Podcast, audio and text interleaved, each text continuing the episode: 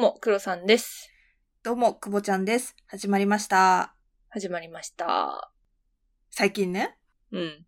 後輩に言われた一言があって。またなんか悪いこと？いや、褒められた。褒められたの？あ、いいこといいこと。聞こくぼちゃんさんの笑い声は、こっちもつられますねって。う。おー。いいんじゃない？まあ、アンに変な笑い方ですねって言われてるのと一緒だけどさ。いや、ほんとそうだよね。やっぱそうだよね。よくさ、言われんのよ。笑い方どうにかした方がいいよって。あマジか。あそんなに私の笑い声っておかしい？ー。なんかさ、イヒヒヒヒって笑うよね。笑う。いひひひひひでしょ。あそうそうそうそうそうそう。だし、うん。加えて、あの、ガーの時もあるんだよね。これだ これだ今のだどっちも出たじゃん。そうだ。いや、なんか海賊みてえな笑い方だな。確かに。なんかいそうじゃない？え？ワンピースに。ゼハハハはいるけどな。ぜは。黒ひげ？近い。黒ひげがな。黒ひげだったの、クオチン。ああ、それぐらいの豪快さはちょっと憧れはするね。笑い方は近いけど。そう。やっぱ豪快に笑いたいっていうところはありますね。ああ。まあ、笑うと気分上がるしね。そのはずなんだけどな。伝染はいいことです。それでは参りましょう。アアラサー女子の現実サバイバ。ル。アラサバ。アラサバ。アラサバ。アラサー女子の現実サバイバル。この番組はアラサー二人が仕事や恋愛、時事問題などの身近なテーマについてディスカッションする、だから視聴に最適なポッドキャストです。黒さんはね、よくね、でへへへへって笑う。でへへでへへへへって笑う。あの、ちょっと長澤まさみ、長澤まさみの、ちょっと癖強いバージョンみたいな。癖強い方なの？中澤まさみが癖強い方じゃないの？そうかも。それちょっと長澤まさみ寄せはしてるわけ。あ、私的に？うん。私はあの、黒ひげ寄せは意識してるんだけど。あ、意識してたの？あれ？え？そうなの？でへへは、意識してないよ。なんかそもそもさ、うん。笑い方って普通の人ってあんまいなくない？そうね。普通がわからないね。さんまさんだって、へいへいって笑うじゃん。確かに引き笑いおもろいな。おもろいな。笑っていこう。はい。それでは今回のトークテーマです。今回のトークテーマは、2023年下半期、椎茸占い。占い、待ってました。通常、半年に一回出るこの占いは、い下半期に入る前にやるんですけど、今回なんと、椎茸さんがいなくなってしまうという事件が発生しまって。ね諦めてたよね。そう。諦めて早1ヶ月。なんと、帰ってきました。おかえり。帰りなさーい。私復活したっていうのを会社にいる時に知ったんですよ。速攻黒さんに送ったもん。出ました。出ましたって。この何ヶ月間の間に、きっといろんな大人の事情が交錯したんだろうなっていう。まあそうだよね。逆によくできたなって思ったもん。ね。じゃあ早速やっていきますか？はい、やっていきましょまあ、また振り返りにはなりますが。黒さんがヤギ座。う。ヤギ座です。はい。久保ちゃんが、まあ、基本天秤座と。はい。ちょっとややこい。ちょっとややこいんですけ天ど、はい。今回は天秤座で見ますと。ああ、わかりました。あの、理由は誕生日のせいです。はい。あ、そ、それだけありがとうございます。はい。じゃあ、まず、クボチンからいく？はい。わかりました。まず全体運ですね。はい。私、久保ちゃん、天秤座の全体運。テーマは、いっぱい背伸びをしてきた。理想も目指してきた。だからこそ、ただいまの時間を大切にしていきたい。おー。え、ただいま？ただ今の時間を大切にしていきたい。どっちだろう？え？でも、ただいまであってそうだはーい。2023年の天秤座は、なんか一つの区切りの時間ですって書いてありました。おー。上半期だっけ？遊んでたのは。そうですね。去年と今年の前半は遊べと書いてありましたね。自分のね、思いの行くままに行動せよ、みたいなはい。感じだったよね。確か。そうです。で、淡々と自分がやっていくことをやっていくっていう感じの、まあ、スタンスだったし、そういう動き方をしていたんですけど、うん。今の天秤座は自分にできるこの取り組みがあって、その取り組みに関して数年間かけて一通りやってきた後の状態らしいんですよ。おー、もう、じゃあ時間は経ってるんだね、そこから。うんだから、やってみたかったことを一通りやり終えて一息ついている状態。だから、また次の目標を探しに行くターンらしくって。ああ、そうなんだ。だから、今知っていきたいとか、あとは今までこう一つのことを頑張ってやり続けてきたから我慢してきた解放時間みたいなのも楽しんじゃおうってはいはい。しておりまして、まあ、でも最終的に私は今年遊ぶことが重大なミッションになってくるらしいです。そうなんだ。結局？結局遊ぶみたい。なんかさ、一息ついてる感っていうのあるの？この7月入ってきて。でも、すごい7月に入った直後ぐらいに、うん。自分のこの今までの価値観とか大事にしてた優先順位が結構変わるような出来事はあって。で、割と今まで当たり前にできてたことが、まあできなくなるまでいかないけど、こう思い通りにいかない。でも、それはそのことの方がプライオリティが高いから、今までだったらなんかなんでなんでって思っちゃってたけど、そこに対してあんまイライラしなくなったりとか、うーん、いいね。あとシンプルに仕事のプライオリティがめちゃめちゃ下がってる今。それは やる気がないとかじゃなくて、うん。私の人生は仕事がベースではないっていうのにすごい気づいた瞬間だったから、うんうんやっぱ仕事だとさ、こう自分の能力以上に頑張ったりとか背伸びしたりとかみんなで目指していかなきゃいけない場所があってそこに対してがむしゃらにやってきたけど、どっちかっていうと今は自分を大事にしたいなって思えてるから、うん、内容はリンクするなとは思ったね、読んでて。あ、そうなんだ。いいね、なんか、分岐点になったんだね、7月は。そう。仕事もプライベートも自分のキャパ以上になんか頑張って走ってたみたいな感じだったのが、自分のキャパに収まる範囲でやっていこうみたいな感じの考えに変わった。うーん。何があったんでしょうかね。何があったんでしょう。はい。はい。いいんじゃない？じゃあ、ベース、いい感じに転換はしていると。してそ椎茸占い通り。う。うん。いいじゃん。なんかあの、スピード感はなくなったけど、いい傾向だと思います。うんうんうん。え、やっぱスピード感よりさ、一歩変わったことをするっていう、その初めの一歩の方がね、私は重要だと思うので。ああ。ありがとうご何ざいます。の話だ？続いて黒さん。ヤギ座です。はい。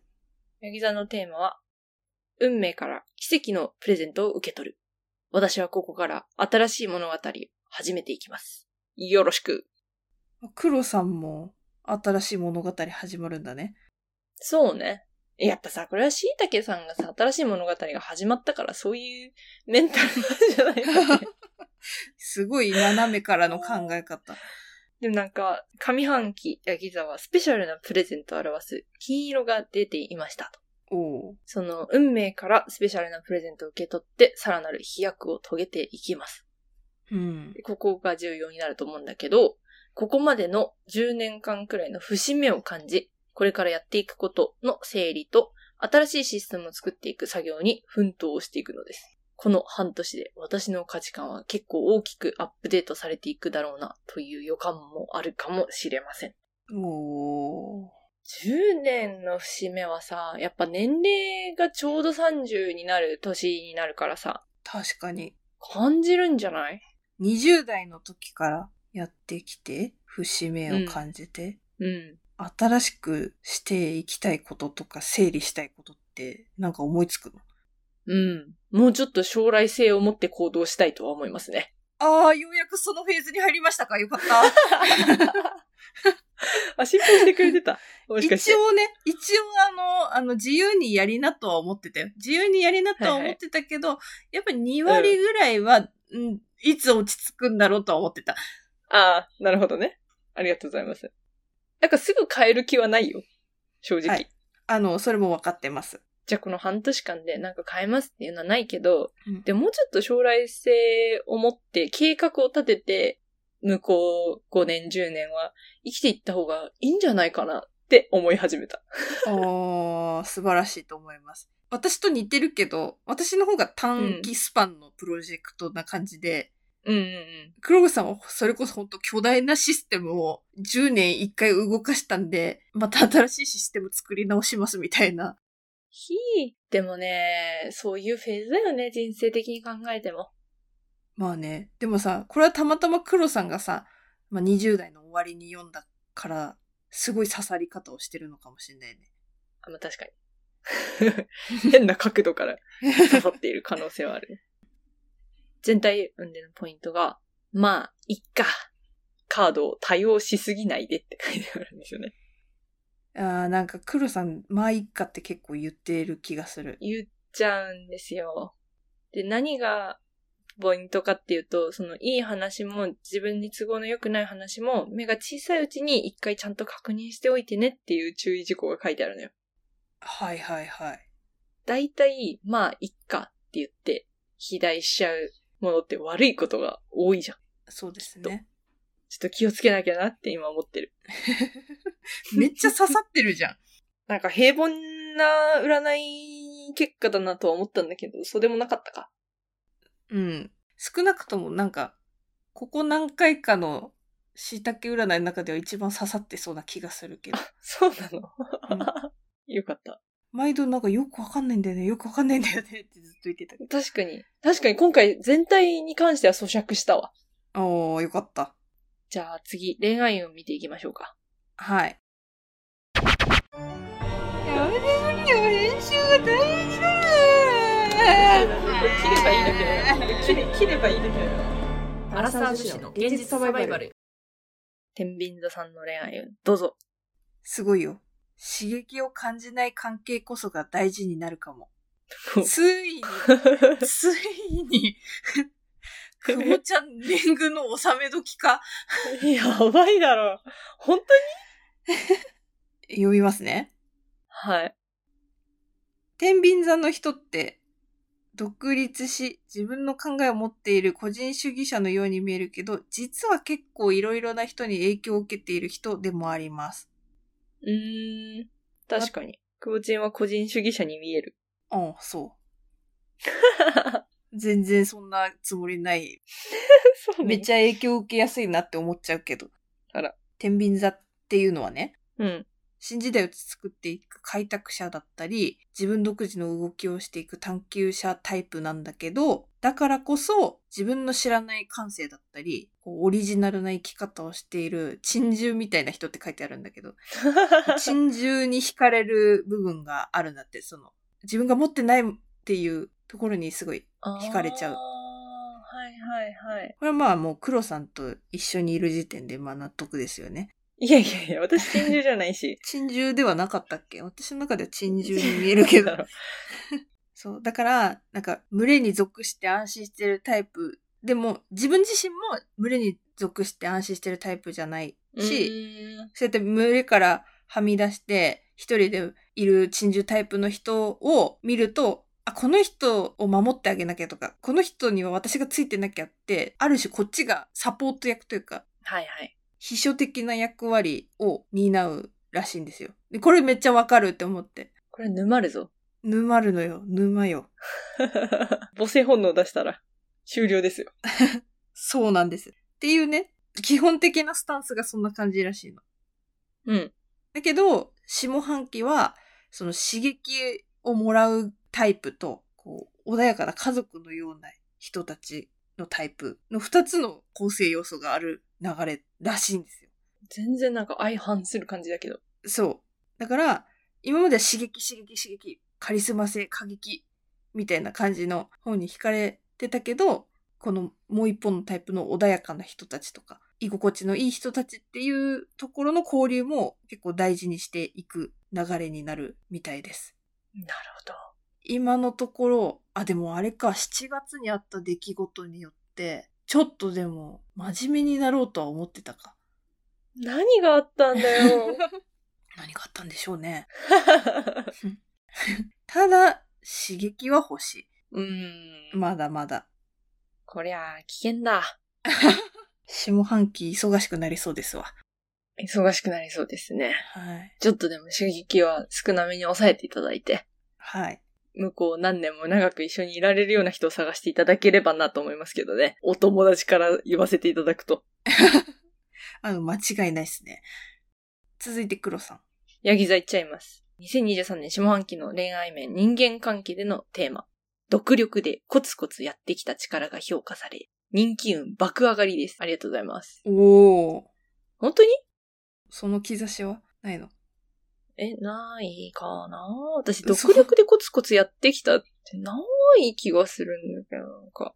そうな。これ自己評価が低いになっちゃうのかな？ちょっと探しますね。何をコツコツやってきたか。記憶にございません。ロンドンでたくましく一人で生きてると思うよ。確かに。あ、そっか。それは独力になるのか。うんありがとうございます。えーっとね、ヤギ座はね、独学建築家らしいです。はあ、ぽいわ。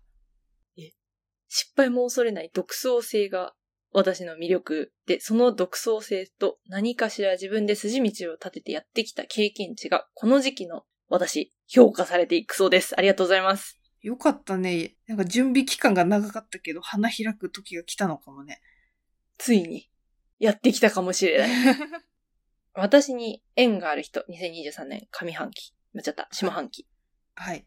えー二つあります。一つ目。自分の本業から離れて、寄り道や脇道をしていた人が、再び自分の道を作っていきたいと願い、あなたに相談を寄せてきたりする。心当たりが全くございません。全くないんだ。どっちかっていうと、あの、今、その、相談したい人自身が黒さんな気もしなくもないけど。そうですね。あの、私が脇道ししてたからね。本当に。二つ目。思いや衝動ややりたいことはあるが、システマチックに考えていったり、建設していったりするのが苦手な人があなたに相談を寄せてきたりする。なんかこっちの方がうん。ありえそうって思った。あ、本当？今まで黒さんと私の関係で言うと、私が、なんか、あれやりたい、これやりたい、みたいなのを作り上げてくれるみたいな。ああ、そのやりたいところを探して。そう、なんか私の言いたいことって要はこうでこうでこうでこうでしょ。違う？みたいな感じ。のまあ先輩と後輩だったから、うん、そうね。こっちの方がなんか黒さんっぽいなって思う。ああ、まあでも確かに関係性がそれを強めていったのはあるかもしれないけど、うん。でも、そういうとこあるかもね。ポッドキャストもさ、私がやりたいとは言ってたけどさ、結局、くぼちんの思いと衝動を勝手に、ポッドキャストにしようって言って、やっちゃった人だから。そうそうね。まあ確かにな。ありえますね。うん。くぼちんは秘書官かもしれないけど、私はバックアッパーとかアドバイザーらしいですね。あ、コンサルティング会社やる？あ、やっちゃう ついに。そんな。私自分自身の将来を向こう10年考えていこうって言ってたのに、急になんか全て抜け出して。ありだな。ありなんかーい。で、これね、私のね、目標に入ってることが一個書かれてたからね、ピックアップしちゃいました。おー。縁がある人とも、これから縁ができる人とも、今年や来年にかけて出かけて会いに行くとか、一緒に旅行に行くなどのイベントも結構増えてくるので、旅行の計画立てようよ、など、早めに持ちかけていくのも良かったりします。素晴らしい。覚えてますか？私の年始の目標。覚えてるよ。覚えてる覚えてる。彼氏が欲しいとは言わん。男と二人で出かけさせてくれ。これですよ。はい。下半期にやっていきます。素晴らしい。いけるんじゃないですか？目標達成に向けて、ちょっと腕振るっちゃう。いやー、面白いね。やっぱ。ちょっと違うね、くぼちんの出会う人と私の出会う人は。そうね。なんか、黒さん、ヤギ座の方が具体的だったなって思った。だから黒さんに相談してきた人は要チェックってことでしょ？そうだね。そうだね。私は、あ、刺激的だなか、あ、家族みたいだな、友達みたいだな。雰囲気ね。す。雰囲気。確かに。波長の話されてるから。くぼちんそっちタイプな気もしなくもないけどね。そうね。波長で合う合わないがさ、はっきりしてきそうなタイプじゃん。まあ、確かにそうですよ。じゃあ、最後に、月ごとのアドバイス見ていきましょう。はい。じゃあもう始まっちゃってる7月。天秤座はどうでしょう？あ、天秤座。すごいよ。リセット、リセット、リセット。どうした？大丈どう夫ですか？したって、どうしたって思って。なんか、天秤座の三大欲求の中には、リセット願望がありますって。え、あええそうなの。ほら、なんか7月は頑張ろうとか、ここを改善していこうって取り組むんじゃなくて、とりあえずリセットをしようとしてくださいって。おー、できてるんじゃない？まあ、確かにね、改めて人生を考え直してる節はあるからな。マジで何があったの全部で言おう。なるほど。黒さん先に7月分言っちゃうね、じゃあ。うん。ヤギ座はセルフケア計画です。その外向きに出る表情と内向きに抱えてる表情が違うらしいんだよ。7月の私は。でもなんかその、問題なく外側のね、プロジェクトとか、仕事とかはトントン進んでいるかもしれないけど、私の内面で、え、このペースで大丈夫っていう不安が強くなってくるから、周りの喜びや利益のためだけに自分を犠牲にしないっていうのが大事なテーマになるそうですね。ああ、大事ですね。しっかり7月に、あの、折れてるから。ボキッと。仕事？あ仕事っていうかなんだろうね。多分全部が全部重なってさ、ちっちゃいものが嫌なことが重なるとさ、デコピンで折れるじゃそうね。ん。そんな感じ。そんななんかめちゃくちゃ落ち込んだってわけじゃないけど、そういうことあるよね。じゃあ8月以降、なんか突出してることありますか？ちょっと私二つ月言いたくて、はいはい。9月と12月なんですけど、うん。9月が大きくて広い世界を知りたいと。うん。9月はいい意味で衝動に乗りやすいし、勇気が湧いてきやすいですと。天秤座は狭い世界から抜け出してもっと大きな世界を見てみたいと感じることがあります。この時期、自分でやっていることに対して休業も視野に入れて、もっと違うことを勉強していきたいと願ったり、うん。外遊や留学も含めた選択をしていく人もいますと。ほー。実は9月に計画してるんですよ。ほー。そうなの。やっぱ誕生日っていうのもあるからね。そうね。節目って自分が思えるからね。思えるから。うん。これはなんかリンクしてるなって思った。おー。こういうとこだよ、占いにハマるって。リンクしてるとこ見つけちゃうとさ、見つけちゃったんだよ。止まんないから。止まんない。あとはあの、ラッキー月が12月なんで。おー、そうなんだ。はい。勇気の風に乗っていくっていうすごいなんかよくわからない内容でしたね。じゃあ、その、ラッキー好きではあるけど、よくわからないと。そう、なんか日常生活の中で、あ、言いたいこと言っちゃおうとか、やりたいこと今やっちゃおうみたいな小爆発が何個も起こるって書いてあって、ちょっと大丈夫かなみたいな。まあでもラッキー好きだから大丈夫かなみたいな感じ。なるほどね。黒さんは？私はね、あの、ラッキー好きが8月なんですけど、はい。ちょっとよくわかんないんですよ、私も。あのね、椎茸占い特有のね、ふんわり感が出ちゃってて、全然わかんないんだけど、今までは着陸体制で神経を使ってきたけど、8月は着陸をした後です。着陸した後、これまでのフライトの疲れを癒す時期です。え、でもさ、でもさ、でもさ、でもさ、ちょっと思い出しちゃったんだけど、うん。あの、ゲッターズ飯田さんの占いでさ、はい。8月に別れが来ますみたいな。え？それ私？うん。は？そうなの？8月になんか区切りがつきますみたいな内容なかったっけ？あ、そうなの？えー覚えてないわ。すごい、ありがとう覚えててくれて。なんかあるのかな？じゃあ。なんかあるかもしんないね。えー怖い。え、どうなんだろ ドキドキするね。ううん。ひー。あとね、あの、ピックアップしたいのは10月で、はい。あの、金運がいいらしいです。金運が。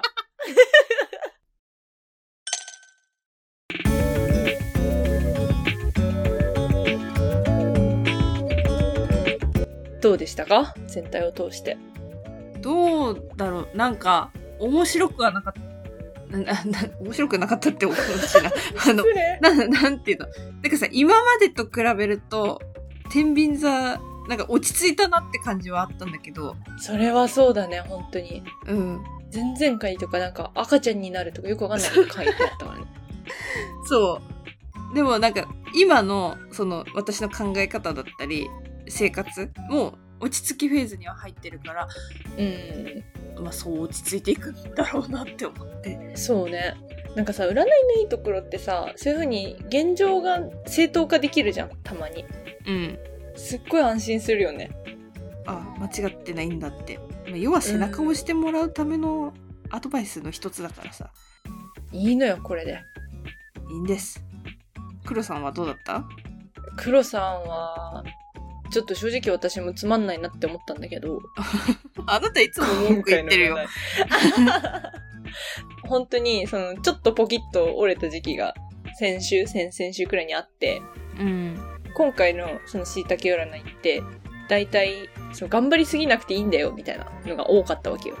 全部に、はい、やりますって言わなくていいよ。だし、まあ、一回じゃなくて一回考えればとかさ、あって、そういうのはすごい、あ、いいんだ、気を抜いてっていう。ちょっと安心材料になるよね。